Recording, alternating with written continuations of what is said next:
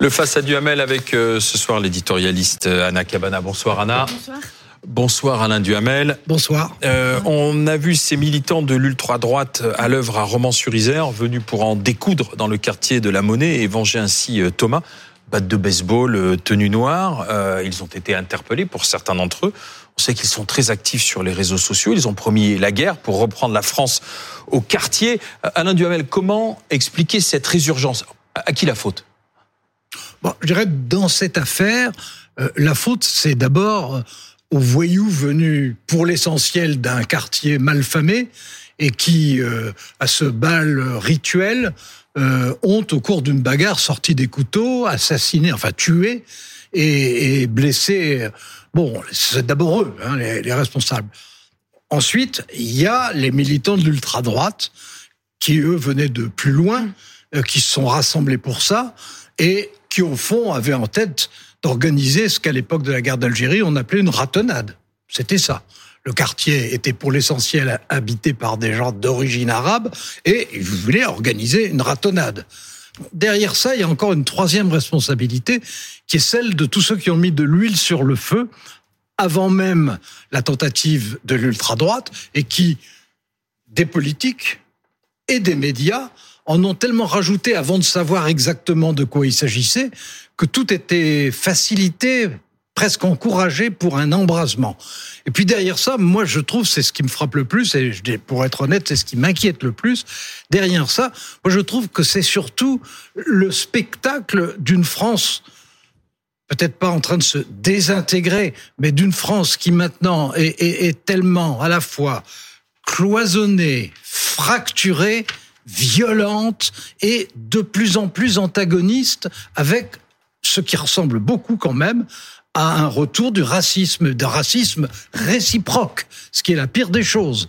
Et c'est, euh, je trouve que c'est un paysage. Au fond, on a une, on a une France, une société en voie d'américanisation et on a une classe politique en voie de trumpisation. Il y, y a- une classe médiatique qui aussi sur ce sujet au fond a fait un cadeau euh, à l'extrême droite, euh, Alain, dans la mesure où en ne donnant pas, alors, il- tout a été donné, hein, c'est-à-dire qu'on a connu l'âge, le sexe, Sauf la les prénoms. nationalité, les lieux de naissance, les lieux de résidence euh, des euh, gardés à vue, mais en revanche les prénoms non, parce que euh, précisément on avait peur que ça mette de l'huile sur le feu. Mais attendez, ça en fait ça alimente au contraire les fantasmes de complotisme, c'est prendre le risque de faire ce cadeau euh, à, à, à l'extrême droite, d'ailleurs qui s'en est emparé, c'est-à-dire que dès que les prénoms euh, ont été ont été Et à la, connus, dro- et à à la ce droite extrême. Et à la droite extrême. en effet, Alain, mais voyez que là, pour le coup, la classe, enfin, la classe médiatique aurait, aurait pu, au fond, porter à la connaissance euh, du public, comme elle le fait, même avant euh, que. C'est la tout- justice qui n'a pas voulu. le- mais c'est le- le oui. parquet de Valence qui n'a pas voulu effet, révéler le- les prénoms en disant que ça ne, f- ça, ça n'avançait pas le- les oui, choses. Sauf qu'en fait, ça prend. Enfin, vous, vous, vous envenimez encore plus et vous alimentez les pires des fantasmes, sachant que le procureur de Valence, le même, avait commencé par parler de Rix. Et là Oui, aussi, je veux dire, oui, mais regardez, c'est-à-dire que si là encore, ça met, ça met de l'huile sur le feu. C'est-à-dire qu'on peut pas parler de Rix quand il s'agit évidemment euh, ni d'un fait divers, ni d'une Rix, mais d'une, mais d'une agression caractérisée, même si on n'a pas tous les éléments au moment où il prend la parole. Si vous voulez, la minimisation euh, des faits, euh, au, lieu d'être un facteur d'apaisement, est à l'inverse un facteur d'embrasement. Et là-dessus, euh, eh bien, le procureur a sa responsabilité, mais nous, médias, on a notre responsabilité. Et je trouve que c'est important euh, de le dire euh, aux téléspectateurs aussi. Alors il y a des Alors, journalistes je vais qui essayer, ont je vais essayer de, je vais essayer de nuancer ce que vous venez de Mais dire. vous faites toujours ça merveilleusement, Alain. Je Il- compte sur il y vous. a, il y a effectivement eu au départ minimisation de la part du parquet qui, en tout cas, avait envie de ne pas envenimer les choses. Bon. Mais vous voyez bien le risque qu'il y a. Mais je dirais qu'il y a eu simultanément et de plus en plus maximisation.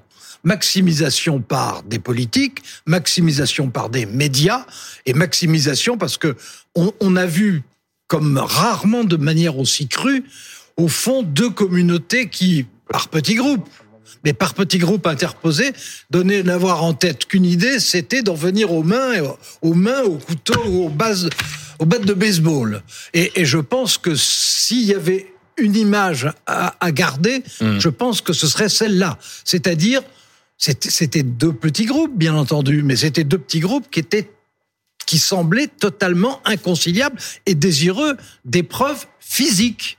y compris mortelle Bien sûr, habité par une haine mortelle. En effet, mais il y a et il y a- réciproque. et réciproque. Et réciproque. Mais pour revenir sur l'ultra-droite, mais- C'est ça le plus. mais, mais ce qu'on voit, c'est que Bah, l'irresponsabilité. l'ultra-droite- c'est. que- est-ce que qu'il y a une vraie menace L'ultra-droite, c'est la moitié de ça.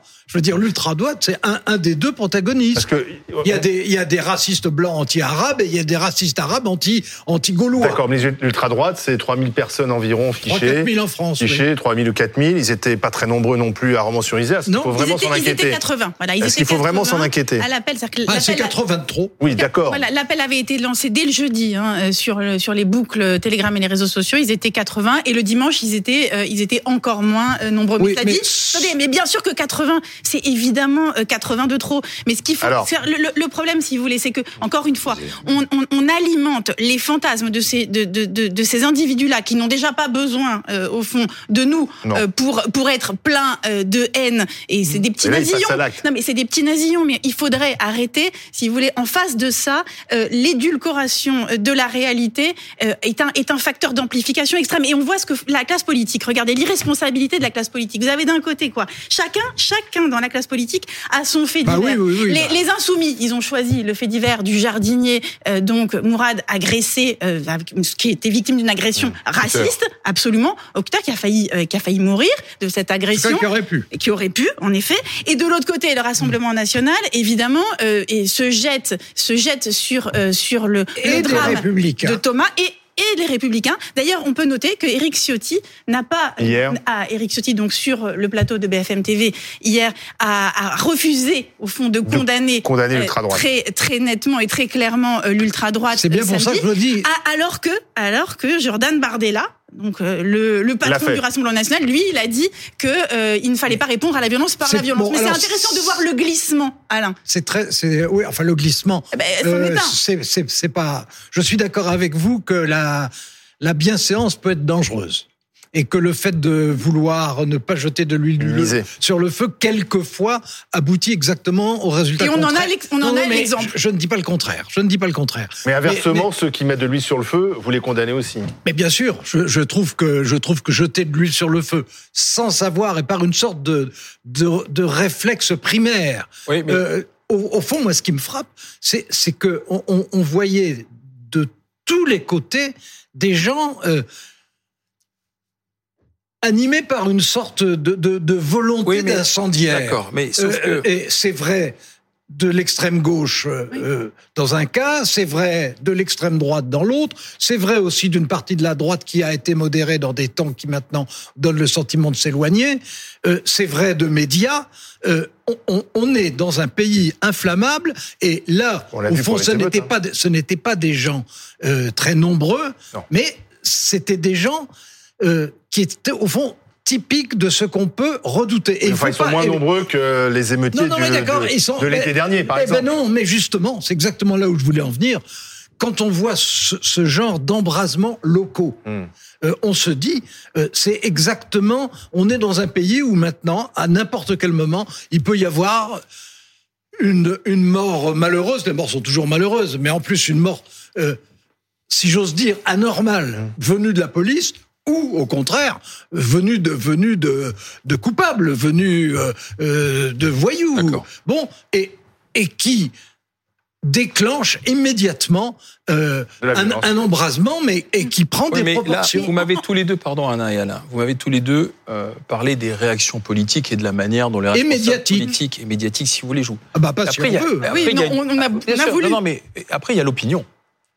Et une, peut-être une partie de l'opinion. Est-ce que ce qui se passe là, ce qui s'est passé à, à Romans-sur-Isère, ça trouve son écho dans une partie de l'opinion dit, bah, après tout, ils ont raison. Mais bien sûr. Mais vous voyez bien que, mais, c'est- mais attendez. C'est la fin de la résilience. évidemment, c'est-à-dire qu'il y a une désinhibition de la haine, de l'esprit de vengeance, de l'envie d'en découdre, euh, communauté contre communauté, qui est en train d'être exacerbée. Et elle est exacerbée, euh, cette, cette Et qu'on n'a pas vu après les attentats. Cette, cette violence-là. Après les attentats, elle aurait pu, elle aurait mais- pu se, manifester. s'est pas mais manifestée. Les mots de, Là, elle se manifeste. les mots de chacun, au fond, d'entre nous, euh, sont possiblement en cause dans cette désinhibition. C'est-à-dire qu'il Hmm. y a le mot du journaliste qui doit doit euh, raconter, il y a le mot du politique qui doit commenter et, euh, et, et, proposer un récit à partir de ce commentaire. Et vous avez, et vous avez une telle instrumentalisation sur un sur un terrain tellement inflammable qu'au fond, là, on, on, on, va on va vers le pire. Alors quand on parle de guerre civile, ça c'est le ça c'est le, le, le, le, si vous voulez, c'est le concept qui est agité. Bon, ça, ça correspond une... pas mais du tout à la réalité. Ce que dit Marion Maréchal. Non, mais en revanche, le face à face théorisé par Gérard Collomb, mais, il peut se produire. Mais ce qui est, intéressant, ce qui est intéressant, si vous voulez, c'est que euh, Emmanuel Macron, euh, avec ses avec ses proches, au fond, est habité par la crainte d'un embrasement, et c'est précisément, on, on, le voit, cette crainte de l'embrasement qui le conduit, et c'est bien dommage, à minimiser, et deux, euh, et deux, attendez, non mais et, et non, à ne pas, minimiser en non, quoi et à ne pas à ne pas prendre des positions, euh, si vous voulez, qui susceptibles de braquer telle ou telle communauté. Il cherche Emmanuel Macron.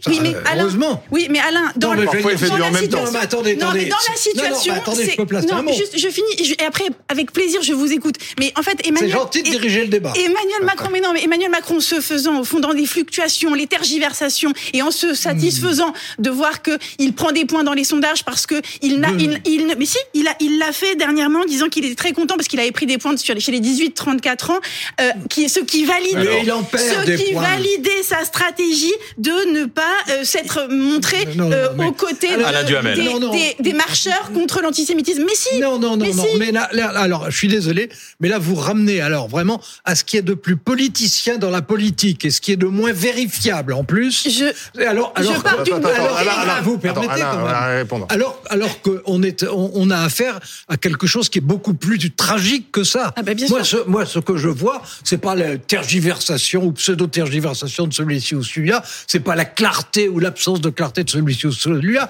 Ce que je vois, c'est une société que je n'avais pas rencontré dans cet état-là depuis la guerre d'Algérie. C'est quand même pas à la veille, donc que vous ne connaissez pas, mais que moi je connaissais bien. Mais je l'ai lu dans pendant, les livres et notamment pendant, chez vous. Pendant, pendant, cette pendant cette période, on sentait qu'il y avait euh, une dimension euh, religieuse dans certains cas, raciste de beaucoup de côtés, je dis bien de beaucoup de côtés, et que c'était propre à des explosions. Alors. Et c'est exactement dans ce climat-là qu'on se trouve. Et le retour de l'ultra-droite auxquels on assiste, qui sont pas des retours massifs, non. mais qui sont des retours symboliques. Ces retours-là, ils annoncent des risques supplémentaires. C'est pour ça qu'on attendait avec, avec impatience la réponse judiciaire. Il y avait six euh, membres de cette ultra-droite oui. qui étaient jugés en comparution immédiate. Les peines ont été prononcées, elles sont sévères, puisque pour la plupart d'entre eux, ce sont des peines de prison avec mandat de dépôt. Alors 10 mois pour l'un, 8 mois pour l'autre, mais à chaque fois, mandat de dépôt, interdiction de, par de, paraître dans la Drôme. Donc il y a une volonté quand même du côté de la justice de, de, de frapper. Ça prouve d'abord que, contrairement à ce que disent certains ou certaines, tout le monde ne tergiverse pas. Non. Hein?